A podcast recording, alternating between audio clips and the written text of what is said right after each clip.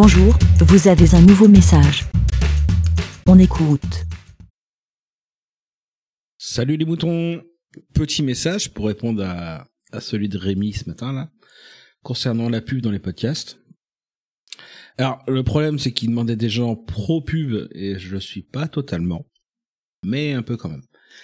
En fait, euh, la publicité en début ou en fin d'épisode, c'est pas quelque chose qui me dérange.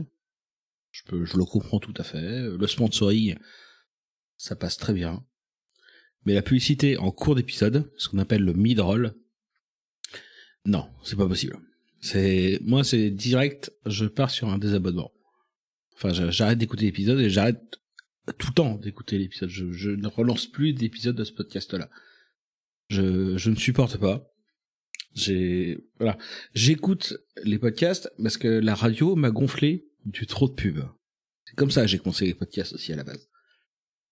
Et là, ben, en fait, euh, c'est comme tu dis, Rémi, c'est juste, t'as l'impression d'écouter de la radio. Et on n'est pas là pour ça. Alors je comprends qu'ils doivent se faire de l'argent.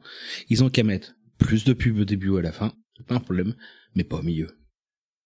Les pubs au milieu, c'est la mort du podcast. Clairement. Donc voilà. Donc euh, je poursuivais un petit peu la réflexion de Rémi, je parle limite un coup de gueule, mais bon.